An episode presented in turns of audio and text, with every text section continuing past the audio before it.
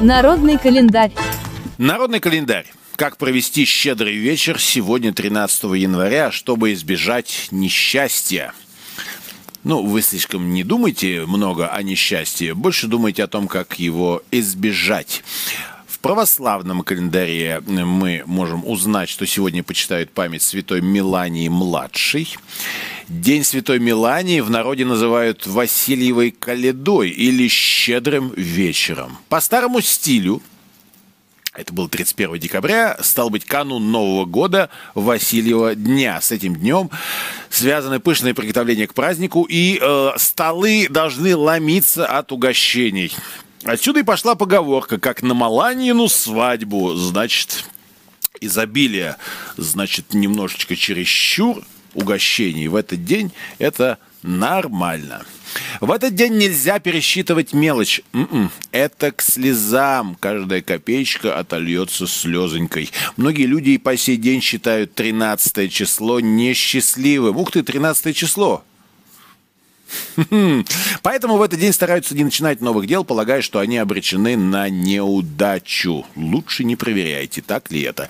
Перед Старым Новым Годом принято устраивать щедрование. Это старинный славянский ритуал – с песнями обходят дома и получают от хозяев угощения. Хозяйки для этого наготавливают множество вкусных блюд, они заказывают по доставке, сами наготавливают. Считалось, что щедрый стол обеспечивает хозяевам дома достаток на весь год. В полночь с деревьев стряхивали снег, делали это для того, чтобы был хороший урожай фруктов. Ну и просто это весело. И о погоде. Если ночью на небе много звезд, во-первых, это красиво, а во-вторых, будет хороший урожай ягод. Если погодка теплая, то лето будет дождливым, ну, это как-то не очень. Много иния на деревьях – это к хорошему сбору меда и урожаю зерновых культур. Какую зерновую культуру вы любите больше всего вкушать? Обледенение на деревьях к урожаю овощей, вот так вот внезапно. И если ночь, опять же, ясная и звездная, люди будут здоровенькими да счастливыми. И это добрая примета. Праздники и события 13 января. Э, сегодня день российской печати праздник профессиональных работников периодической печати, все вот эти наши замечательные СМИ, журналисты, авторы колонок авторских, вот эти колумнисты, главные редакторы, э, магнаты средств массовой информации, вот это повелители наших э, умов и нашего информационного поля. Сегодня это вы, это ваш праздник, а вы наши герои. Историческая дата – в этот день начало издания первой российской печатной газеты, опять же по указу Петра I в 1703 году, выходит в свет первый номер русскоязычной газеты «Ведомости». Вот кто был первым. Первый номер газеты носил название «Ведомости о военных и иных делах, достойных знания и памяти, случившихся в московском государстве и в иных окрестных странах». Не было тогда еще кликбейтных заголовков. Да, не жалели ни бумагу, э, ни слова, ни типографскую краску. Размашисто мыслили. Газета издавалась и в Москве, и в Санкт-Петербурге, при этом фактически не имея постоянного названия. То ведомости, то российские ведомости, то ведомости московские – ну, а с 1 января 1870 года в высочайшем повелении было позволено устроить в прием в почтовых учреждениях подписки на периодические издания, как русские, так и иностранные. Можно считать 1 января таким образом днем рождения подписки, как явление – как удобного сервиса. В России это было первое распоряжение о проведении подписки на периодическую печать, а вот уже к 1914 году в стране выходило аж свыше трех тысяч периодических изданий. Ну что, с днем российской печати. Пока еще мы не забыли вот это удовольствие все-таки держать в руках напечатанную на бумаге э, столь нужную нашему уму и столь милую нашему сердцу информацию. Так, день осуществи свою мечту. Вот тена. Что ж только не, не придумают.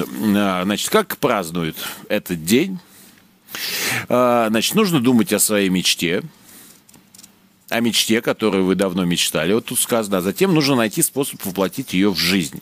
А, также полезно поговорить с теми пообщаться, соприкоснуться в этот день, кто поддерживает вас, вдохновляет, кто заставляет вас видеть свою мечту уже как цель, то есть реальную, когда вы понимаете, как именно будет выглядеть это воплощение, в какое время это должно произойти. Знаете, а вот все эти люди, которые говорят, да у тебя не выйдет, да зачем ты это делаешь, да это никому не нужно, вот это все, вот их вот в этот день вот как-то вот, вот, вот, вот на потом.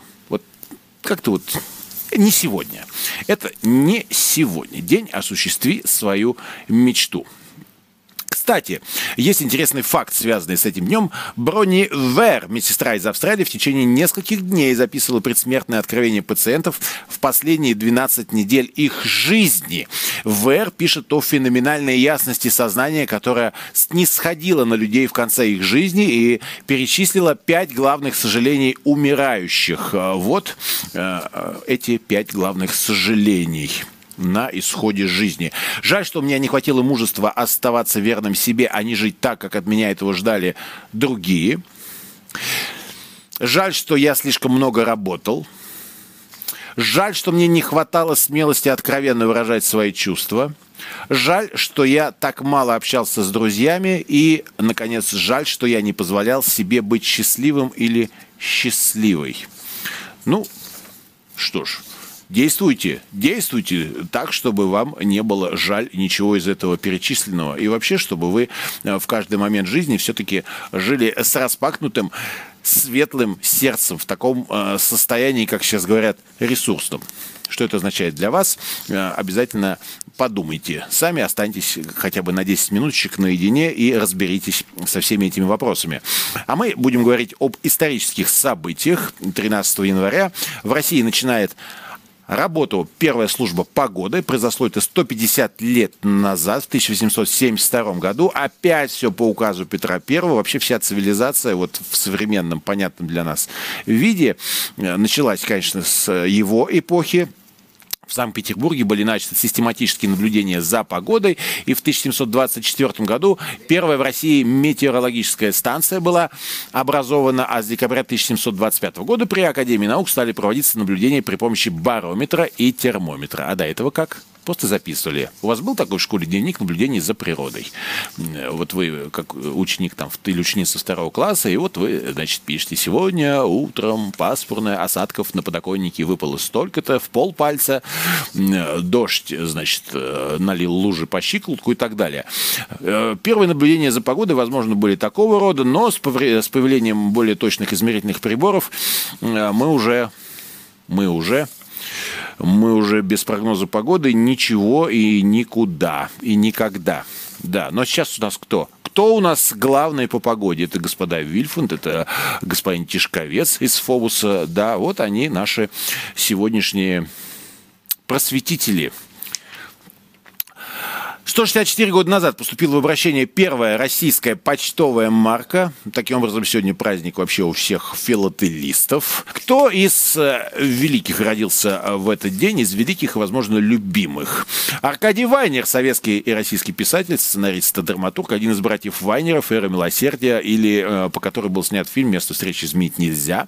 Алексей Глызин, российский эстрадный певец, обязательно поздравьте, если вы слушали его, хотя бы одну его композицию в течение прошедших двух лет, это наверняка случалось с каждым россиянином. Сергей Газаров, советский российский актер, кинорежиссер, сценарист и продюсер. Ирина Апексимова, на российская артистка театра и кино, блестящая сейчас, э, как же повезло Таганке, что Таганка сейчас в ее руках. А давно ли вы, кстати, были в театре?